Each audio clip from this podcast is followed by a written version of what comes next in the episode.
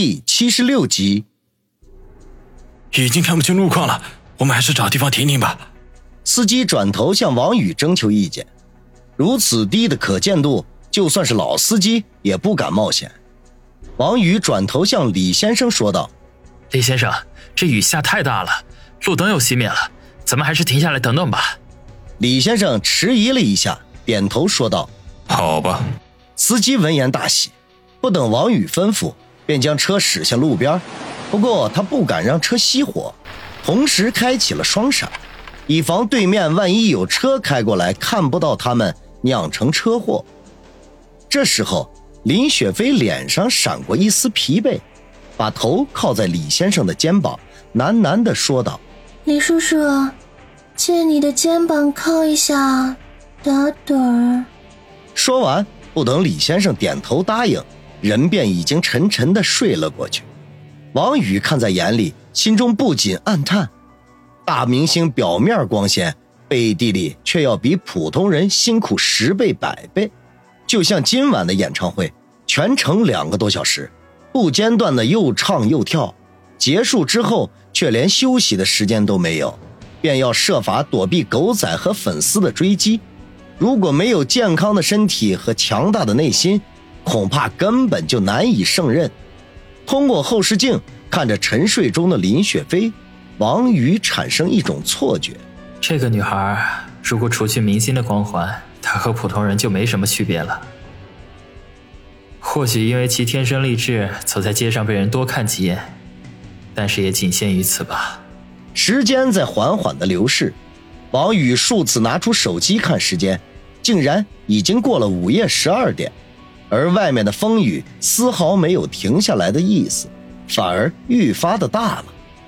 在他第七次取出手机的时候，孙卫红给他发来了一条短信：“雨太大，我哥的人没办法跟上来，嘱咐我们一定要小心点。”王宇深吸一口气，回复了两个字。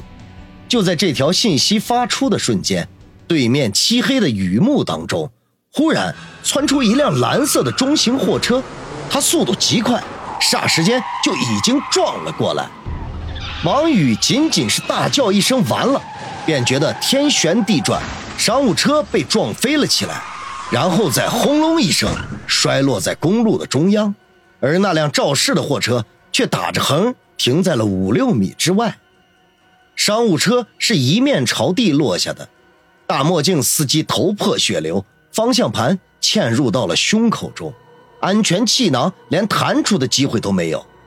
王宇因为在副驾驶上，情况相对好很多，只是被破碎的风挡玻璃刮伤了脸颊和手臂。他顾不上司机的生死，转头向后排看去。李先生、林雪飞和孙卫红三人被扭曲的座椅挤在一起。处于最下方的孙卫红情况最严重，脸上跟血葫芦似的，双眼紧闭。生不如死，位于中间的林雪飞脸上、身上都沾满了血迹，一条腿卡在了座椅的下方，他正惊恐地转动着眼球，显然还没有从这场突如其来的意外中清醒过来。李先生相对好很多，他正努力地想要推开车门爬出去，是否受伤同样不得而知。王宇吐了口气问道：“李先生受伤没有？”我没事，你怎么样？我们得设法爬出去，把菲菲和小森救出来。李先生声音略显嘶哑的说道：“好，我马上出去。”王宇深吸一口气，砰的一下将已经变形的车门撞开，然后双臂搭在车外，发力将自己的身体拖了上去。冰冷强劲的雨点儿打在身上。使他情不自禁地打了个寒颤，他再吸一口气，整个人从副驾驶里爬了出来，然后翻身落在地面上，将商务车侧立在雨中，被风吹得摇摇晃晃，当即灵机一动，转动另外一边，大声地喊道：“李先生，要不要先出来？我把车推正了。”正试图爬出去的李先生立刻答应了一声，缩回了身子。运气不错，风向正对。风雨正吹到侧立的车顶，王宇心中感慨一声，抬脚向车蹬去。车体摇晃了几下，并没有如愿的落下。王宇不敢放弃，又连蹬几脚。最后一下，商务车的车身发出了咯吱怪叫声，砰然正了过来。那一侧的轮胎落地之后，使车体又弹了几下。王宇松了口气，没有先去看李先生，而是直接到孙卫红这边，发现车门已经严重的变形了。一连拉了十几下，直到他感觉虚脱的时候，车门才砰的被拉掉。孙卫红的半个身子从车里面滑落了下来，王宇赶紧扑过去抱住，大声的叫道：“红姐，醒醒！”孙卫红痛苦的呻吟了一声，皱着眉头睁开了眼睛。雨水很快将他脸上的血迹给冲刷的一干二净。王宇发现他的头部并没有受伤，提着的心也顿时放了下来。王宇。我们出车祸了！这好半天，孙卫红才回过神来，有气无力的问道：“被一辆货车撞了，红姐，你能动吗？”王宇问：“好像腿断了，疼的已经没有知觉了。”孙卫红费力的转头看了眼自己的双腿，因为他是坐在驾驶位的后面，前面的椅子抵消了大量的冲击力。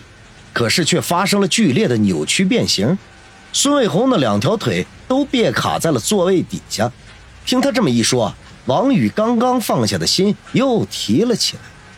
孙卫红的腿如果断了，这前不着村后不着店的，很难得到及时的治疗。如果再加上流血过多，极可能出现生命危险。想到这里，他将孙卫红的身子扶正，勉强的依靠在车座上。然后他用力去推前面的座椅，在接连几次的难听刺耳的吱嘎声之后啊，前座终于被掀动了起来。红姐，看看能不能出来。王宇用力过巨，整张脸都憋得发紫。幸亏他经过特殊的训练，如果换做普通人，恐怕根本就搬不动变形的座椅。孙卫红点点头，双手搭在王宇的后背上。尝试着挪动双腿，经过几次的努力，两条卡在座椅下面的腿终于拿了出来。那两条腿并未像孙卫红说的那样被撞断，只是布满了伤口，密密麻麻的，触目惊心。王宇松了口气，放开掀起的座椅，和孙卫红两人一起倒在了地上，任凭雨水疯狂的砸落在身上。这时候，车子另外一边的李先生。竟然已经将林雪飞从车里拖了出来，正坐在雨中大口的喘着粗气。林雪飞也同样受的都是皮外伤，此刻啊劫后余生，呜呜咽咽的哭着。王宇，那个司机怎么样了？孙卫红忍着腿上的疼痛问道。挂了。王宇苦笑的说道。啊，真够倒霉的，也不知道那辆肇事货车怎么样了。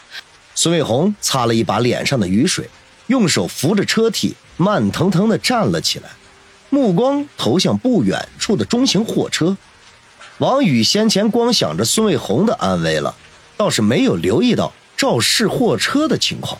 此刻经孙卫红提醒，也看了过去。中型货车的前脸已经发生了严重的变形，仅存的一个车头灯正不断的明灭着，驾驶室里却空无一人。王宇一愣，一丝不祥的预感顿时爬上了心头，不及多想，对孙卫红说道：“红姐，留在这里不要动，情况有点不对劲。”孙卫红也发现了对方车里没有人，脸色大变，连忙点头。王宇却已经飞快地绕到了车体的另一边，快速地对李先生和林雪飞说道：“李先生，情况有些不对，我们必须马上离开这里。你们还能走吗？”李先生仍旧显得十分沉着，点头说道：“我没问题。菲菲的脚踝受伤了，恐怕是走不了路了。好，我背她走。不过要烦劳李先生帮忙扶一下我的同事。”王宇皱眉说道。林雪飞的伤相比孙卫红可轻得多，不过他细皮嫩肉的，恐怕还真走不了路。